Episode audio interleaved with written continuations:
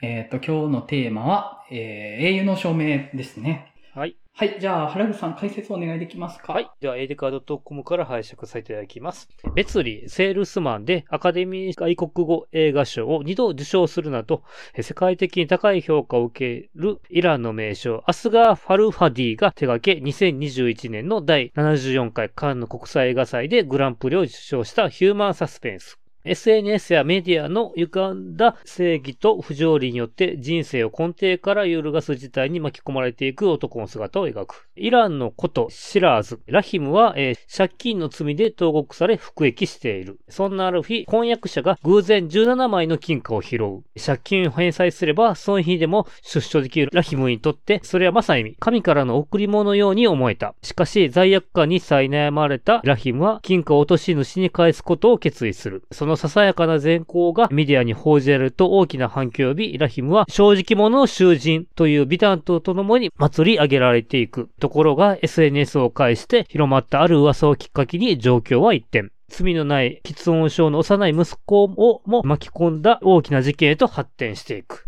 というものをやっております。はい。えっ、と、じゃあ、ここからネタバレ込みで話入っていこうと思いますので、もしご覧になってから聞きたいという方がいらっしゃったら、ぜひご覧になってから、ここから先はお聞きいただけたらなと思います。はい。じゃあ、触りの感想を伺っていこうかと思うんですけれども、ハルさん、いかがでした？一応、ハルファディはセールスマンは見ていて、結構いろいろと人間の苦しいとこ描いてて好きなんですけど、今回も何とも言えんなーっていうところが結構、うん、いろいろと考えさせられた話ではあるかなという感じでしょうか。うん。なるほど。はい。マリオンさんいかがでした？そうですね。まあ、僕、アスガー・ファルハディって初めて今回見たんですけど、うん。なんかすごく、なんかイランの監督でっていうと、なんかちょっと身構えてしまうんですけど、これ全然なんか、イランとかに関わらず、もう今全世界的に起こっている出来事を見事に捉えた映画だなっていうふうにやっぱ思っちゃいましたね。うん。本当になんかある、まあ小さな些細な親切が、もう本当になんか英雄譚のようにもう祭り上げられ、で、その、なんかちょっとしたこう、本当ボタンの掛け違いというか、でも一気に信頼とかがなんかすごくこう、失墜してしまうみたいな流れ。しかもなんかそれがやっぱりその今の SNS 時代のやっぱこう、集団心理っていうのをやっぱ見事に捉えてて、やっぱすごく面白いなと思いましたね。しかもなんか SNS 自体っていうのが出てこないで、なんかその人間模様だけでそれを描いてるっていうのは、これやっぱすごいなというか、やっぱね、なんか SNS の映画って言ったら、まあ、それそのものが出るってことが、まあ、当然かなっていうふうに思ってたんですけど、なんか本当にそういったものが出ないで、その人間模様だけで、そういった今の事象っていうのを、なんか日々 SNS で感じるような、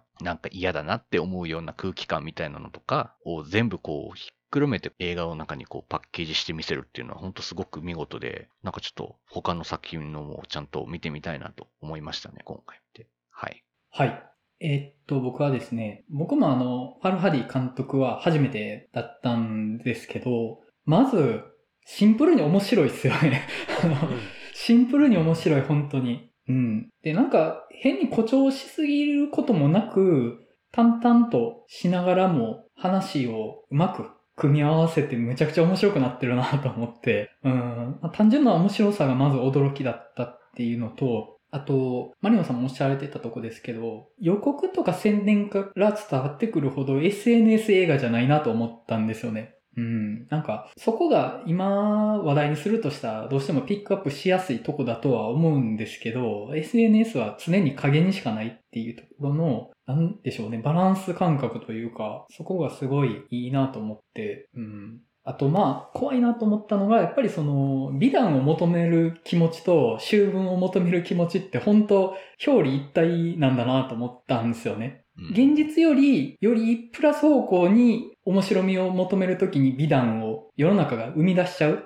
で逆にマイナス方向に持った話が欲しいときに修文を生み出してしまうっていう構造があるなとは思って、むっちゃ怖いなと思ったし、全然自分心当たりあるなと思ったんですよ。この話っていい話だな誰かに言いたいなみたいな。この話許せないよな誰かに言いたいよなみたいなのってむちゃくちゃ心当たりあるなと思って。で、うんどっちもやばいなと思ったんですよ。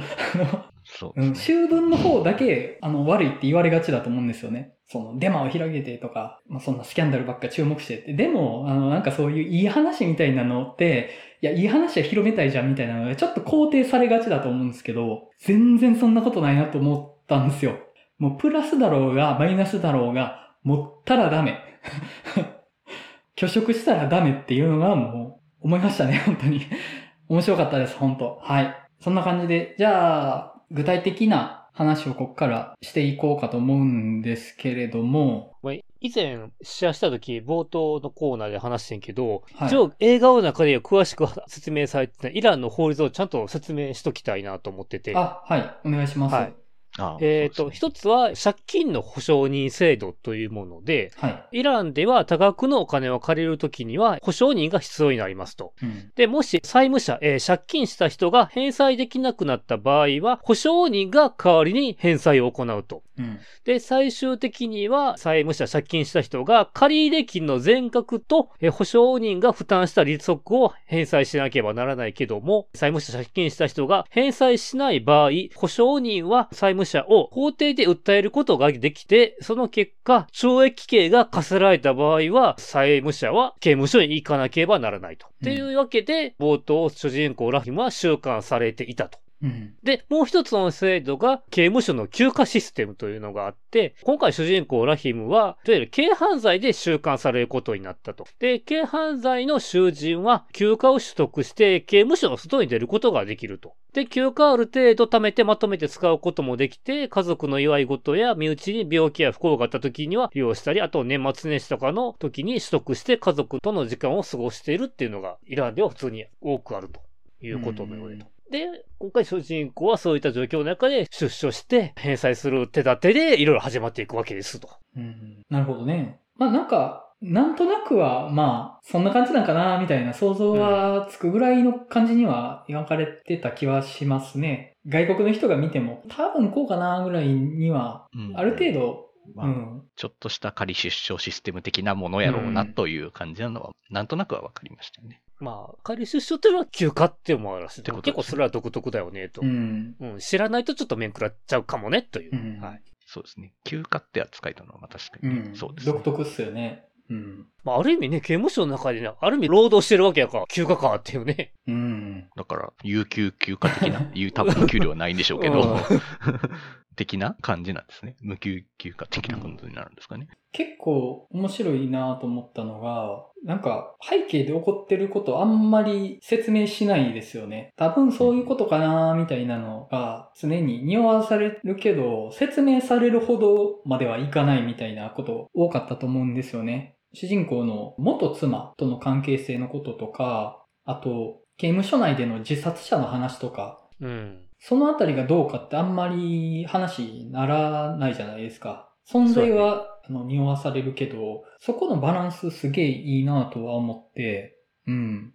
あくまで今、この起きている休暇中の囚人が金貨を落とし主と呼ばれる人に渡したっていうことにまつわる範囲で話が進んでいく。で、まあ、その後ろにいろいろあるよねって、人生だからっていう。はいそこを掘り下げないけど、まあみんないろいろあるし、世の中、清濁合わせ持っていろいろ動いちゃってるんですよねっていうのを、そのまま説明せずに進めていくっていうのがいいなと思って。あれでね、その刑務所の自殺の件とか掘り下げてたら、この刑務所の奴ら悪だなみたいな感じになってたと思うんですけどね。そうそうそう。うん隠蔽しやがってみたいな感じになってたと思うんですけど、ねまああくまでその、なんだろう、自殺者が出ちゃったぐらいの感じ。うん、まあその自殺者が出る時点で大問題なんですけど、まあその虐待があったとかでは多分ないのかなっていう。でもあくまでそれをもみ消したい、風化させたいっていうのが刑務所側の思惑としてどうやらあると。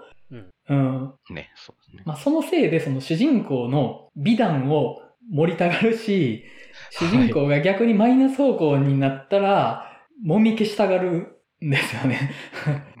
そう。うんで、あとあの、チャリティー団体の人たちも、まあ、志自体は基本いいことだと思うんですけど、はい。やっぱりその自分たちの実績を作りたいし、逆にその自分たちのやってることが信頼性の低いっていうことになると、その団体の存続自体が怪しくなるからっていうことで、はいやっぱりその美談は盛るし、秋分は揉み消そうとするんですよね。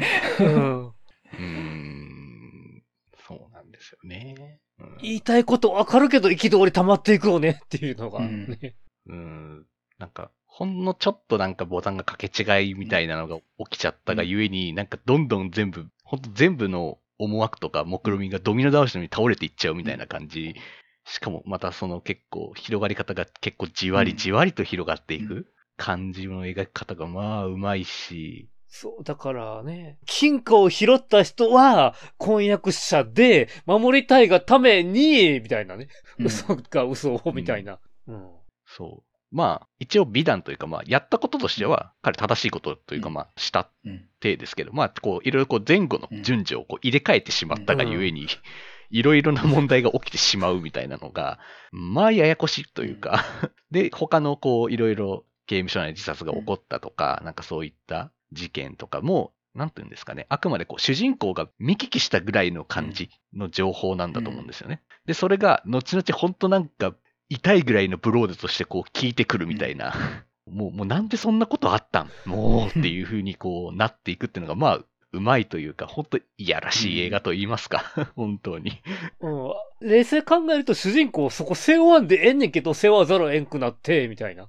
うんんまあ、他人の思惑に乗っかっていきますからね、主人公。自ら。そう、まあ、彼もやっぱそこに乗っていってしまう、うん乗ったらまあ、いいことがあると、うんま思うよね。思うし、まあ確かにそう僕も思うと思うし、いや、やるでしょ。だって、あ、それ、その情報は言わない方がいいよねって、ちょっと言い回し変えよっかみたいなのって、あうんそうそうそうっすね、そうっすねって、僕もそう思いますってなりますもん、絶対。そうそうそう。うんもうなんか、これなんか細かく説明しちゃうと、まあ、なんかややこしいなという時も、ちょっとあえてこう、はしょるといううんか、オミットするみたいなことするし、うん。まあまあ、そう、いわゆるね、仕事できるやつはそこをうまいことかわしていくやんか。そうなんですよ。あれ、そうそうそう。あの、普通に処世術なんですよ、あれって。うん、そうそうそうんうん。ね、そうですよねあ。と、僕、嘘つく時のコツだと思うことで、自分が嘘と思わないように、解釈の範囲のことを言うっていうのが多分嘘をつくコツだと僕は思ってるんですよね。あの、だから、自分で嘘と思うと絶対ほころびが出るから、あ、これは、はいあの、解釈の範囲だよね、みたいな言い方をするって、あの、むっちゃあるし、いい意味でのマインドコントロールがね。そうそうそうそう。まあまあ、いわゆる方便だと思うんですよ。うん、そうそう、これは嘘の方便。この言い方した方が世の中が潤滑に回るよねってね、絶対みんなやってるじゃないですか、それって。うん。そうそう。多かれ少なかれやってるし、まあね、うまい下手もありますけど、うんありますよ、それは。まあね、そこを、重箱を隅をつつくやつがやっぱり出てきて、まあ、はためから見た話として面白いと。うん、うん。まあ、本当にこういう風に噛み合わなければ、割と丸く収まってる話ではあるっちゃあるんですよね。そうなんだよね。そううん。まあそこでね、ちょっと主人公がよく書くかだっていうのがあるんですけどね、職見つけたいとかね。うん。まあまあまあね、でもまあ、まあでも彼もまあ生活もかかってますからね、結構ね、まあそうせざるを得なかったみたいなところは結構あるし、ちょっとね、抜けてるところも含めてまあまあそんなもんですよ、人間っていうふうにはやっぱ見えますよね。いやー、あれはね、やると思います。僕も。うんなんかね、その、自分が何の気なしにやったというか、まあ、今回は何の気なしじゃなくって、その、お姉さんに叱られて、ああ、しゃあないよ、みたいな感じだったと思うんですよ。罪悪感とかじゃなくて、はいこ。れやったら、ちょっとままあ、後々めんどくせえなって感じだったと思うんですよね、あれ届けたの。まあ、ちょっとね、打算込みではあるけれども、うんまあやったこととしては結局真実ですよ。で、まあ、それで、いいように捉えられて、もうなんやったら、いや、君に仕事紹介したいなとか言われたら、マジっすか、やったってなると思うんですよ。うんなるなる。なるなる、うんなるよ。基本ね、その、チャンスって掴みたいじゃないですか。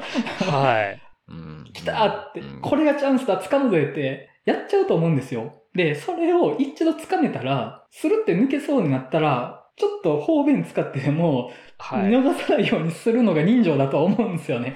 はい。うん、うん、うん。いや、これね、見ててね、本当怖くって、僕これぐらいのことやったらするわって思ってました。わかる、それは。うん確かにここで嘘つくのは、むしろ善だな、みたいなのって。それの方がね、ことがうまく進むからね。そうなんですよ。だから、裁けないんですよね、主人公のことを見てて。いやー、やるわって。自分やるわって思いながら。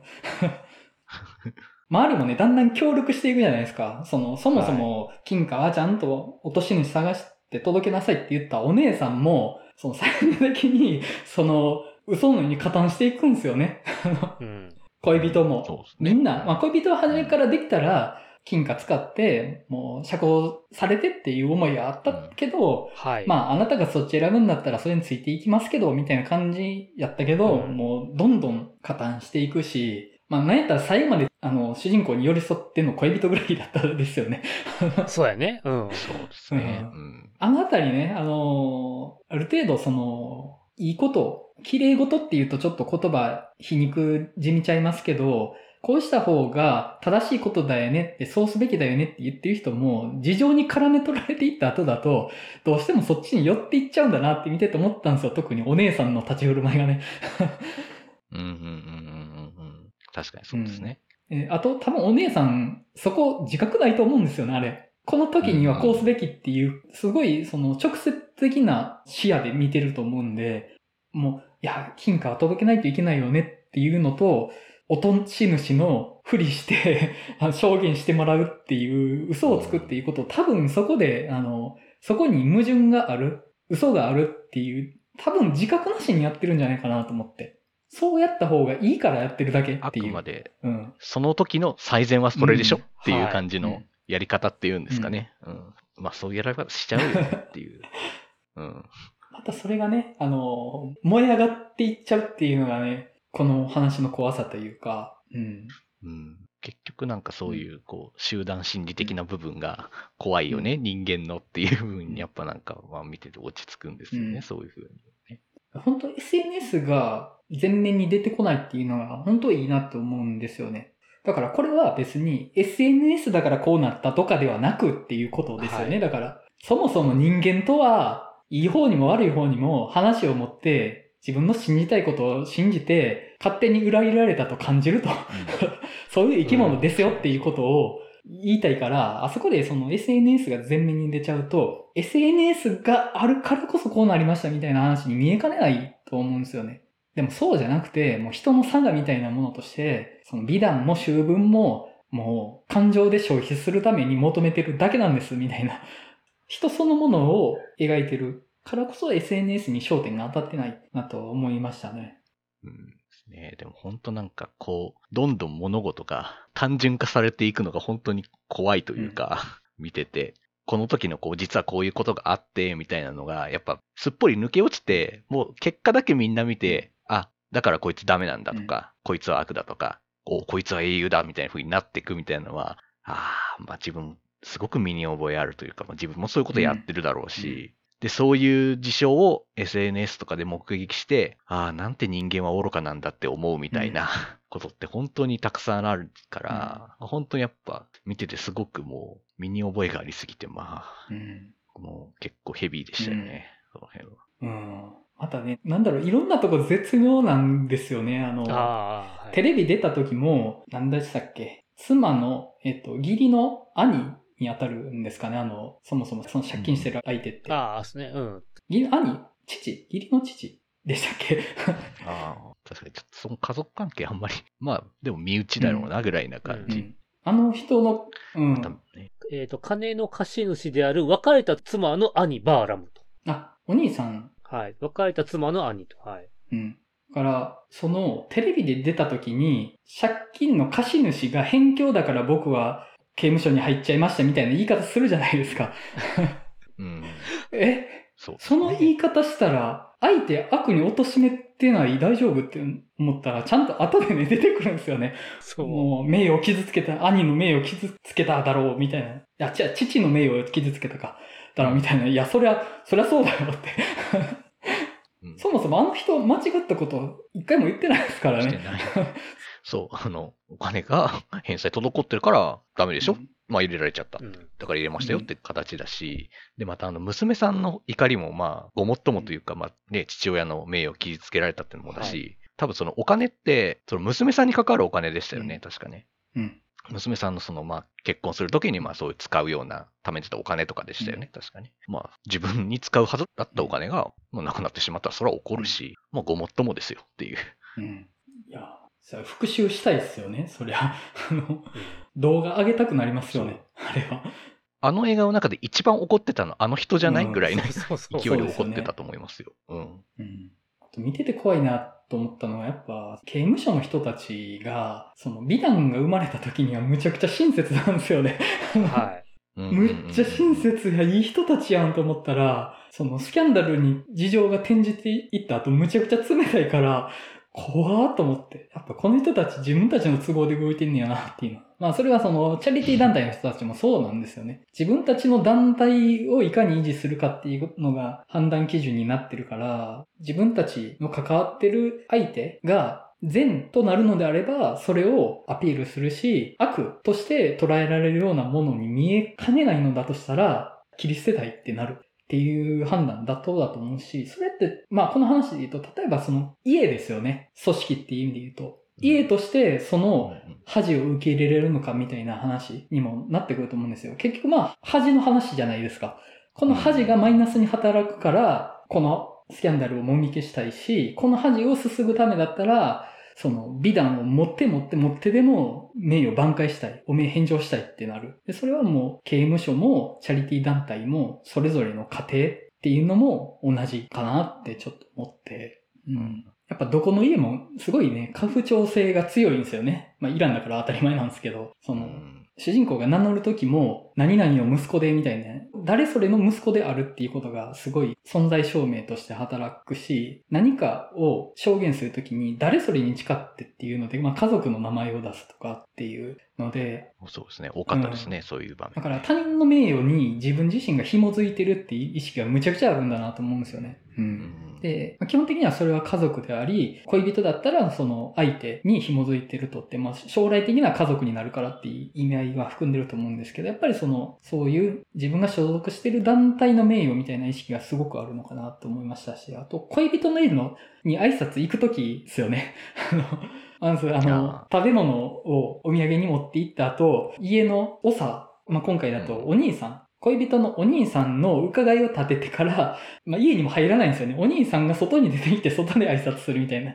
やっぱ家の中にいるって意味として特別すぎるからやっぱ外に行くみたいな感じなのかなって僕は見てて。ああ。うん。やっぱそのイラン社会そのものの家父長制の強さもあって、やっぱそういう団体、組織の名誉っていうのを重んじるっていう感じはありましたけど、まあまあそこは日本も一緒ですからね、そこは。うん。恥の文化なのは。そうですね。で、またなんかその集団のお目を注がなきゃいけないみたいな時に、なんかもう、その集団が持てるもの全てをさらけ出さなきゃいけないみたいなことになるじゃないですかね。例えばですけど、あの、最後の方であの、喫音症の少年にビデオを撮らせるみたいなところ。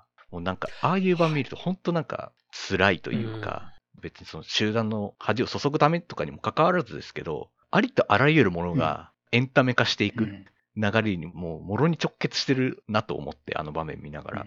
もうなんか、リアリティショーが流行ってるのとかも、もうなんかそういう流れの一個だと思うし、なんかもうそうやっていかないといけないみたいな流れがもうすでに結構見てて辛いですよねっていうのはやっぱ見ながら思いました。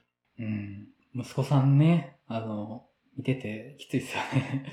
うん。やっぱもう、全員が、その、息子さんの喫音が、この話のキーだっていうのが分かっていくじゃないですか。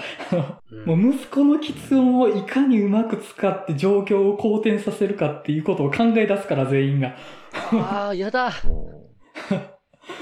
もう、そういうことしか考えないの？みんなみたいな。うんまあしょうがないというかまあ、そういうもんだって言われたらそうなんですけど、もうなんか、できればそういうのから 離れたいですっていう 気持ちにやっぱなりますよ、そら。うん。そらやっぱあの主人公も動画消せよっていうのも、そらごもっともですよう。んあそこはね、本当に、あの、最終的に主人公が自分は何をなすべきかっていうのをようやく見つけたところだなとは思ったんですよね。いや、もううん、俺がすべきことは、もう息子だと、息子を守ることだわっていうので、まあ、あれをしていれば、その、もしかしたら、まあ、刑務所に入る期間が減刑されたりするかもしれなかったと思うんですよね。あの動画を出してたら。でもやっぱりその、息子を晒し者にするよりは、一旦もうこういう状況になってしまった自分の状態っていうのを受け入れようとっていうのを決意するっていうのは、やっぱ、あそこはすごくいいシーンだなとは思いましたね。うん。その決意するタイミングで、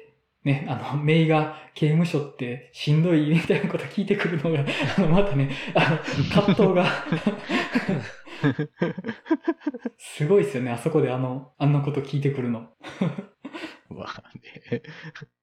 最後その、頭丸刈りにしたところもすごい爽やかでしたよね。その髭も、この、口髭だけ残して、顎髭ボーボーになってたのを剃って、髪もカッて、もうすごい爽やかで、つきものが落ちたような顔してたし、うん。えずっともう深刻な顔してるじゃないですか、作中ずっと。うん、そうね俺どうしようみたいな顔してたけど、あそこでやっぱもう俺はもう、とりあえず現状最優先すべきことが何かっていうことが分かったら、じゃあもう自分はもうこれを受け入れようとっていうのが見えて、すごい爽やかでいいシーンでしたね、最後のところは。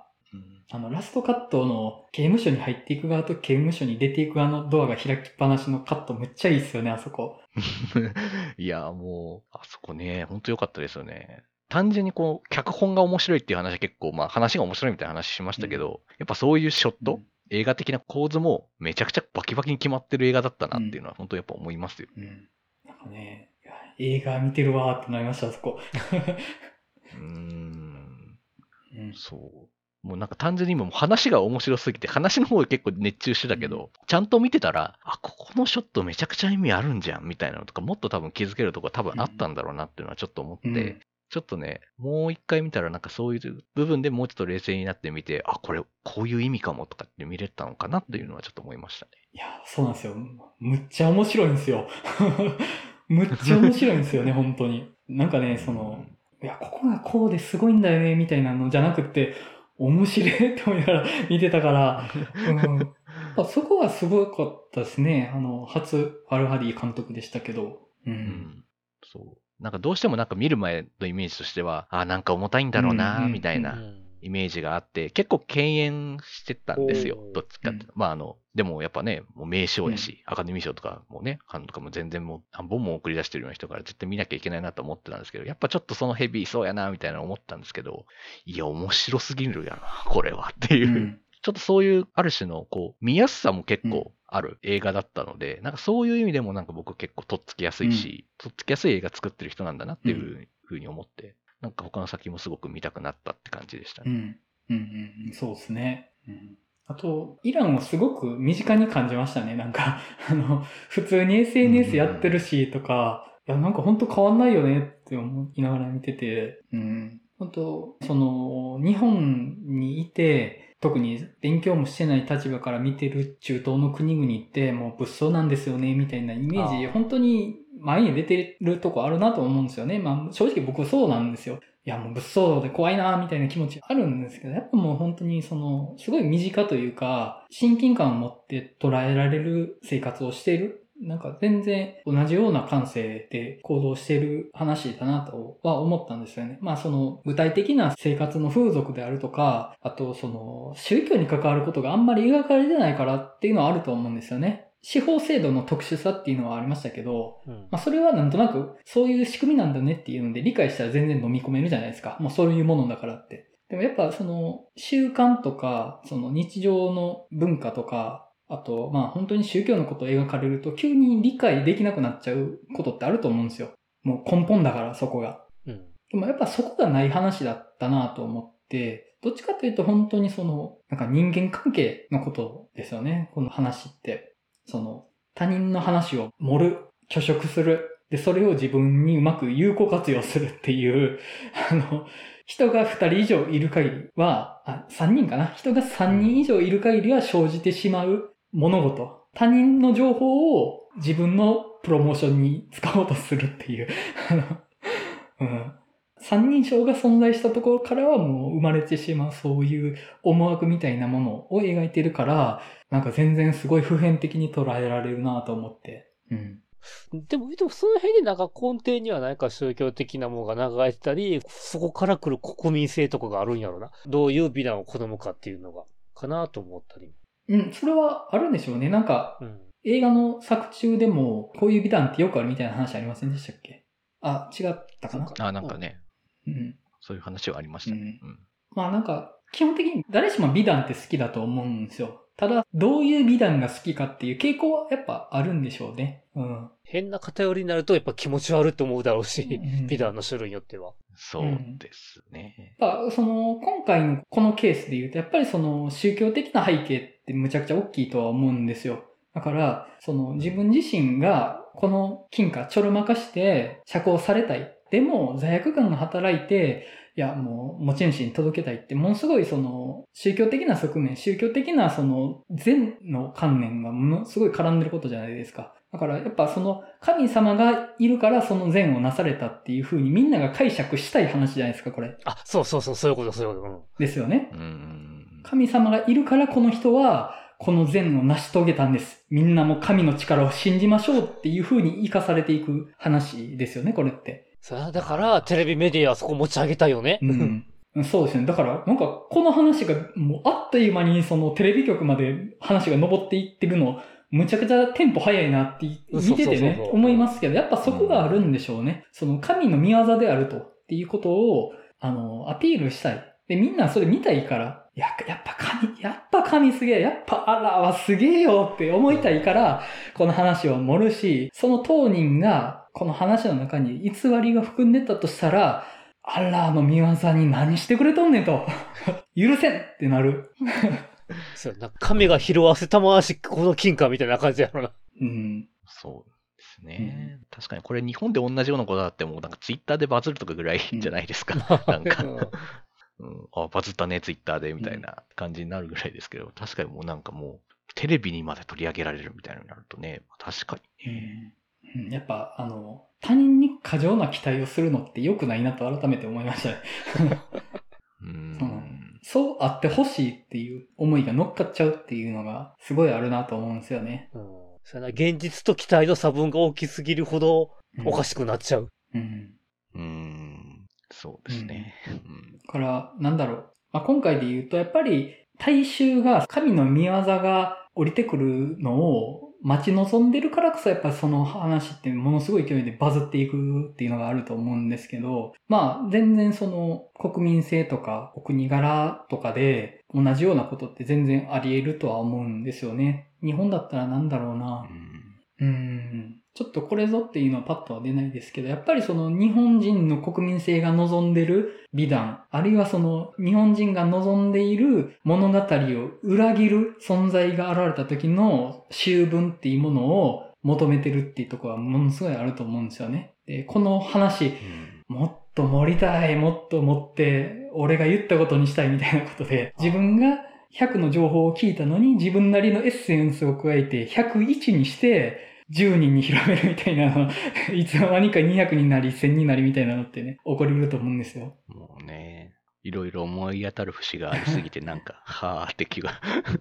まあそこにその自分を介在させたいって思いがあるからこそだと思うんですよね。自分が単なるパイプじゃなくて、自分がこの話に関わってたいっていうのがあると思うんですよ。いい話も悪い話もね。もうんう、このいい話を人に伝えることができる俺とか、この正しくない話をみんなに伝えて世の中を良くしたいと思ってる俺みたいなのが、その100の情報を増幅させてしまうっていうのがあると思うんです。で、ツイッターとかもそうだと思うんですけど、僕ツイッターのリツイート機能って基本的に私が言ったことにしたいって思いがものすごい乗っかってるもんだと思うんですよね、あれって。ああ、引用リツイートがね。うそうですうんんいや、引用じゃなくてでもです。あ、じゃなくて？うん引用は、もあの、そこに一言加えたいっていうのがあるんじゃないですか。そうじゃなくて、そっくりそのまま自分が言ったことにしたいっていう思いがあると思うんですよ。はいはいはい。これうんそうを、そうそう。僕も同じことを思ってたよ、うんみたいな感じでリツイートするわけですからね。その、これをリツイートできる俺みたいな、あこの意見をもともと持ってた俺みたいなのがそこにあるわけですよね。でも、そっくりそのままのコピーではなくて、絶対に誰が言ったかによって、そこに新たなる情報は加わっていくわけですよね。そこにどんどん別の情報が乗っかっていって、いつの間にかそもそも初めに言ったのとは関係なく、そのツイートがバズってるということ自体が意味を持つっていうのが、むちゃくちゃ怖い。ですよ。そうですね。ツイッターのトレンドとかで上がるじゃないですか。で、なんでこれ盛り上がってんのかなって調べようとすると、大元のツイート大体追えないんですよね、ああ、今。そうやね。そうなんです。そうそうそう。もうその周りで何か言っってることしかもう目に入らなくなっちゃうんですよ。うんもう結局これなんで盛り上がってるんだっけみたいなのが本当にわかんなくなっちゃうっていうのは、本当見てて本当思いますよ。盛り上がってるということだけが残って、中心の何かはもはやとっくの昔に消え失せてて、ただそのバズだけが残ってるんですよ。中心はもはやとっくになくなってるのに。うん。いや、ツイッターのトレンド機能、本当あれダメだと思いますよ、僕。人間の邪悪を加速させてますよ、あれは。というかもうトレンドとかも終えてないからみたいな感じ。やけに強い言葉がなんかトレンド出てるなと思って調べたら、ただの診断メーカーの一文でしたみたいな。なんか、もうしょうもな、みたいなこととかも平気であるし、うんもう本当トレンド、トレンドとは？みたいな感じですよね。いやー、むちゃくちゃ怖いですよ、本当に。まあ、そのツイッターがって言い方しちゃいましたけど、ツイッターがとかではなくて、そもそも人がっていうことではあるとは思うんですけどね。まあですね。うん、結局はね。うん。そもそもおひれをつけたいし、なんだったらおひれにしか興味がないっていう。うん。ねそれをまたこう増幅してしまうのがまあ SNS っていう、まああくまで媒体ですよねっていうことですからね。その、なんでしょうね。コンデンサーの役割でもあるし、スピードを加速させるものですよね。うん、加速器とかね、そういうものやなっても思いますし、うん。ほんとなんか、やっぱ自分もね、ツイッターめちゃくちゃ使ってますけど、なんかやっぱ使えば使うほどにこれは人類には早すぎるって思う時ありません、うんなんか。思います。もうんう、もう一体これは何についてこれはみんな盛り上がって話してるんだろうかみたいな。もうなんかどんどん本質からこうずれていっちゃって、とかってなってるのを見ると本当にもうなんか、これ前の時にも話した気がするけど、まあ、まあそういうの本当見てて、なんかもう本当、なんていうんですかね、もう何もないじゃないか、そこにはみたいな風になるし、うんい。や、なんでしょうね。人間はそもそも本質に興味ないっていうことをあらわにしてしまってるツールだとは思うんですよね。それ怖いよな冷静に考えると。むちゃくちゃ怖いですよ、本当に。怖いし、あの、本当ツイッターで議論とか絶対できないなって思うんですけど、うん本当に。うん本当なんか、ツイッターでなんか喜ばれるというか、あの、なんというか、威勢を張れるのって、論点ずらしの人だけなんですよねっていう。うん。でしょうね。本当にあの、ツイッターってもはやもう幹線道路だと思うんですよね。万人が通る道路。まあちょっとその、ところどころに路地はありますけど、ほぼ幹線道路だと思うんですけど、幹線道路にみんなが便所の落書きみたいなことを書いていくんですよ。ああ、はいはい。ここ、あの、ここ目抜き通りですけど、それ、いいんですか？そんな。公序良俗に反してますよねみたいなことみんな書いてるんですよね。ねで、なんだったらそのツイッターの機能として、その公序良俗に反することを、一番でっかい看板に表示したりするんですよね。お前さ、みたいに、お前さ、いくらなんでもさ、みたいな、本当思うことはよくありますね。うんうん。まあなんかこうやってやっぱ SNS の話になっちゃうんですけど、なんか本当にこの話に SNS が表立って出てなくてよかったなと思います。うん。SNS の話みたいになって、ね、なんだったらその、うん。よくあるあの、ダメな SNS 映画みたいになりかねない。まあまあまあ。そうそうそう。やっぱ本当なんか SNS を描いた映画みたいなのよりも、ちゃんと SNS の話がちゃんとできる映画うん。だなっていうあふうにやっぱ思いますよね。ちゃんとみんながそう。自分なりの思惑で状況を加味しながら最善の行動をしようとしても何かがどんどん食い違って良くない結果が生まれてしまうっていうとこまで描けてようやくちゃんとそういうことを描けたってことだと思うんですけど、まあそもそもなんか SNS やれてるやつはもう承認欲求がパンパンでさ、みたいな、もうお前、もう100億回言われとるわ、そんなことみたいなことを映画に言われてもそうそうそう。もう、もう、もう、もうそんなことは分かった前提でみんなやってるんだよっていう。もうそんなこと言ってなんか言った気になってるのは本当ダサいぞっていう。うん、まあね、何の映画かとか言いませんけど、あえて。はい。いろいろありますけどね。はいはい。いや、なんか本当抑制効いてるし、なんか、なんでしょうね。本質的なことをついてる映画だと思うんですよね。あとも何より面白いっていうね。もうこれがたまんないですよね。そうですね。ううん。ん。あ、あとちょっとこれ触れてなかったんですけど、この映画でもう一個いいなと思うところが、結局、金貨の落とし物を持っていった人が本当なのかどうかも描かないっていうのいいですよね。あ。うん。ああ、そうそうですね。あれ、怪しいよね。怪しいですけど、結局判断材料がないんですよね。うん。そうですね。本当に悪意があったのか、善意なのかもわかんないっていう。なんか勝手に名乗り出た人っぽいぞっていう。うん。うん。うん。あ、でもそこに対する判断材料って我々持ってないし、うん。それってその、劇中の他の人たちから見た主人公の立場でもあると思うんですよね。いや、こいつどう考えても怪しいぞって、本当って言ってるけどさ、みたいなのって、主人公そのものですよね。あの、金貨取りに来た女の人と主人公ってほぼ一緒だと思うんあですよ。だから、えっと、劇中の人たちにとっての主人公が我々にとってのあの、金貨持っていった女の人だと思うんですよ。あの人に対しての真実を判断しようがないっていう。はい。そうですね。うん。真実はもう本当その人しかわからないけど、まあ赤の他人はそれをやれ真実だ、うん嘘だと言って盛り上がってるだけっていう。まあよくあることですけど、僕もやってるだろうし、うんそれは。ねえあそこまでやっちゃうとどうしようもないっていう。うん。またそこに憤りが、と。本当にね、なんかその、見た後本当にいろいろと思うとこがあって、全然自分が加担してるものの話なんですよね。うん。あの、そうですね。例えばですけど、この映画自体がその盗作騒動があったわけじゃないですか。で、まあ初めニュース出た時、英雄の証明、盗作みたいな形で、あ、もう長谷川ファルワディ何やっとんねんみたいなのを思ったとこはあったんですよ。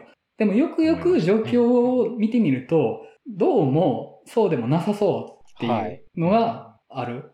おそらく、まあ、あの、実際にそういう事実があって、それに、あの、インスピレーションを受けていると。で、そこで、同じ実際の事柄をモチーフにした映画が別であったとして、まあ、それが盗作なのかって言った時に、まあ、多分盗作じゃないっていうふうに判断はされるかなっていうところではありますけど、初め聞いた時はもう、ファルハディ何やっとんねんみたいなのが先張りしてるわけじゃないですか。それでツイートとかしちゃうわけですよ。もうファルハディがっかりしたみたいなことをツイートしかねないよと、我ながらね。だから映画と同じことが起きてるやんか。そうなんですよ。これ、そのものなんですよ。そうですよ。うん。うんやっぱ、あの、まあ、自分のツイートとしてなんかね、うんこう、アルファ D もそんな、なんか、結構残念やなっていうのはツイートしませんでしたけど、やっぱそのニュースのことはリツイートしてたりするので、もう全然僕もこれ加担してるわってやっぱ思うし、うん。ね、あくまでこういうような美談はイランではよくあって、それについてお塩がドキュメンタリーで撮ってみましたよっていうとこからの云々やから。うんねそうですね。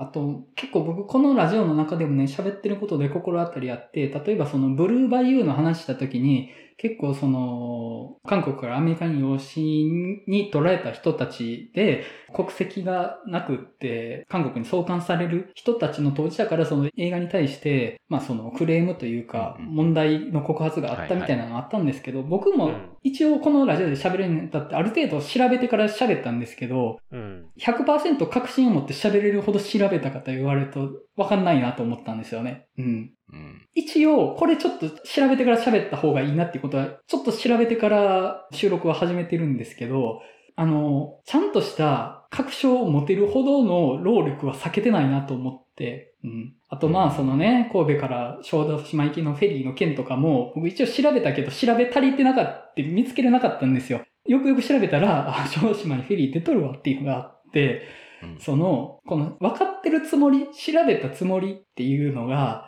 一番危険な、うんあの、自分はこの状況を分かってるから、発言する資格があるとか、自分の発言には妥当性があるみたいなものを生半可に判断して言っちゃうみたいなのは、もうむちゃくちゃ当事者です、本当に。我ながら。うん。うん。ね。まあね、どこまでね、一時情報にたどり着けてエビデンスとなるかやからね。うんね、その能力っていうのはなかなか難しくて。そうですね。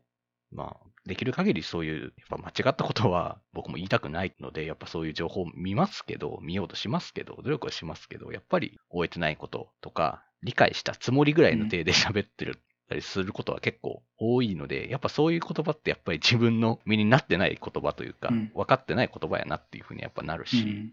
まあ、僕もね、あのトルコの人間違えて言ってたとかあるし、あの、本当に、はいっていう 感じなんですけどね。うん一応、あのー収録上で結構これ事実関係曖昧やなっていうのを切ったりはしてるんですよね、僕。うんうん。9割僕の発言なんですけど、これ曖昧なこと言ってるなっていうのを切ってたりするんですよ。それはまあ言う限りは。あの人に伝えなければ基本的にはある程度はいいかなとは思ってて、ぱり判断がつく限りはそういう情報は切りたいなと思うんですけど、じゃあその事実を100%確認しながら一個の映画のこと喋れるかと言われるとそうでもなかったりはしちゃうので、そこはもう本当に良識が問われているなと。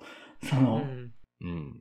そうですね。これは、その、どこまで事実として言っていいのか、あるいはもう、あくまで主観なのかみたいなのをどう使い分けて発言の中に入れていけるかっていうのは、すごい大事だなと思ってて、あの、やろうと努力はしてるけど、なんか勢いで喋ったことがそういう風に聞こえないようになってるみたいなのは多分めちゃくちゃあると思うんですよ。う。うんん。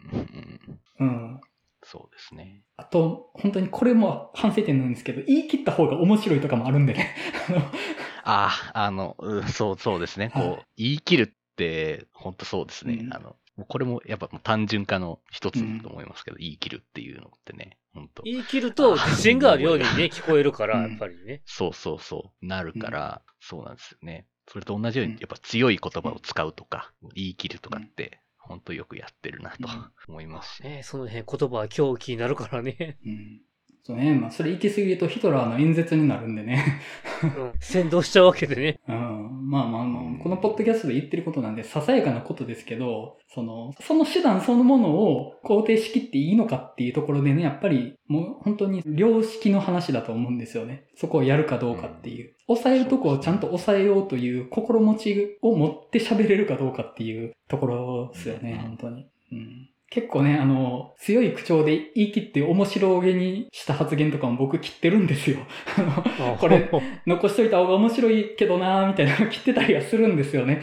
あのそうやね結構そこ悩むよね。うん面白さと正しさと。うんうん。うん、まあでもそうですね。でもやっぱりこう一つのこう、ポッドキャスト、番組としてやっぱうん。聞いてもらうものやから、やっぱどうしてもそこって、まあさじ加減は難しいというか、まあちゃんとそこはしっかりしなきゃいけないところですよね。やっぱり、もうこれを聞いてやっぱ聞いた人はこうやって思うので、うん。やっぱニュアンスとか伝わらないことってやっぱたくさん多分あるかもしれないって思わないとうん本当はいけないんだろうなっていうのは常々思いますよそうですね。実際この番組は結構そういう言い間違いとか、まあとか、そういう勢いで喋ったこととかは切ってます。なんで、多分我々が喋ってる通りの雰囲気とかニュアンス感は伝わってないと思うんですけど、それはあえてですし、あの、そうすべきだと思ってはいるんですよね。何か話を歪めることでちょっと何かを伝えようとしてるみたいな部分は割と切ってるとこはあります、この番組は。まあ、そういうつもりで聞いていただけるといいかなと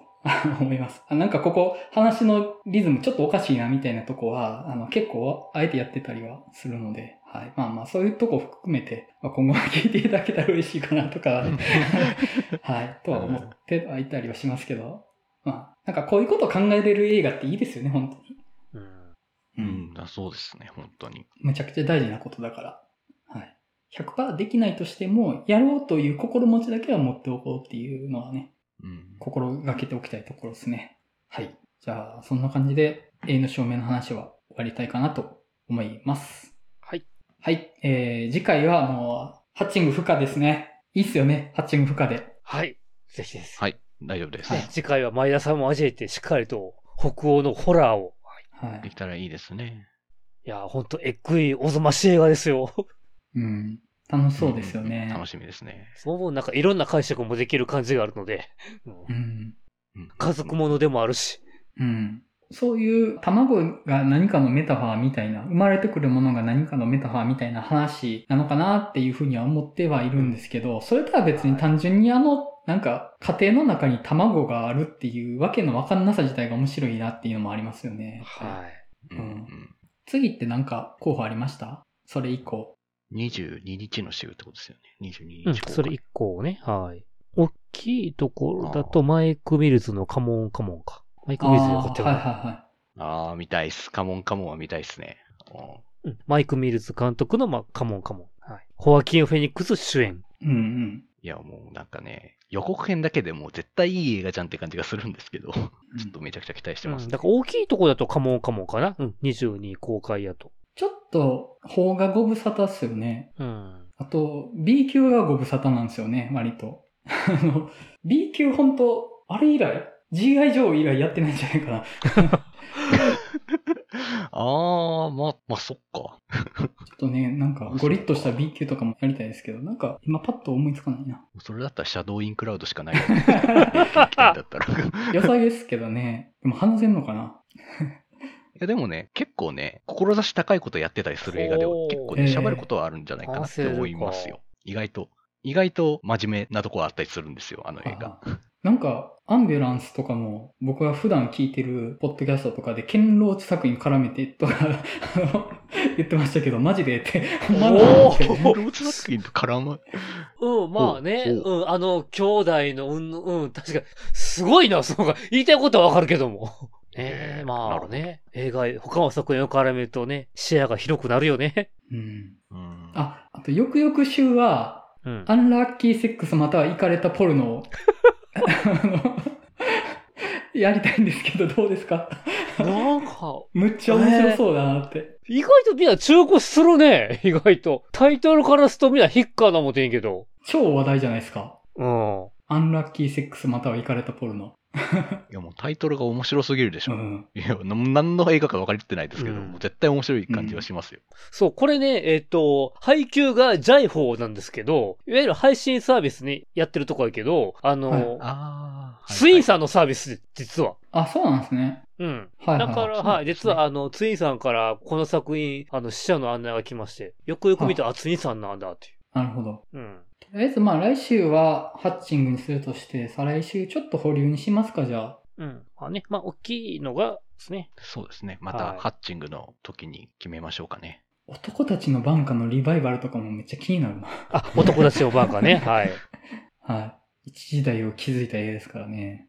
まあまあ、とりあえずじゃあ、一旦来週っていうか次回はハッチングでいきたいなと思います。はい、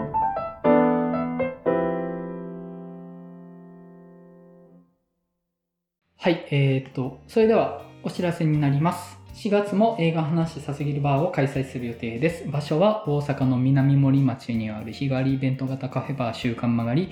日時は4月23日土曜日、オープンが19時、クローズが23時となっております。まあ全然詳しくなくてもお気兼ねなく来ていただけたらなとは思ってます。あの、なんかその詳しくない部分を手探りでなんかいろいろね話していくのが楽しいのかなとも思ってたりはするので、はい、あの、遊びに来ていただけたら嬉しいです。はい。また、この番組ではリスナーの皆様からお便りを募集しています。番組の感想、次回テーマ作品の感想などご自由にお送りいただけると幸いです。受付先は番組説明文をご確認ください。また、次回のバー開催情報や、ポッドキャストの次回テーマ作品の告知も行っておりますので、Twitter のフォローもよろしくお願いいたします。はい。それでは映画の話したすぎるラジオリニューアル第58回英雄の証明の回を終わりたいと思います。あの、実はこのメンバーでポッドキャストを始めてからもうすぐ1年経つんですよね。おー。ああ、そっか。そうですね5。月のゴールデンウィークから収録を始めたんで、もうすぐリニューアル1周年なんですよね。おお、は で、第何回まで行ったっけ？え、リニューアル何回まで行ったっけ？今ですか？今58回です、今回あ。、はいはい。あ、そっか、そんぐらいな。うん。確か1年以上。はい。まあ、だからといって何がというわけではないんですけど、あまあ継続は大事ですよ。まあ、まあ、周年おめでとうぐらいの挨拶します。はい。まあまあ、はい。次ぐらいですか？まあうんまあはい。話取れましたが、はい。えっ、と、それではまたお会いしましょう。さよなら。さよなら。さよなら。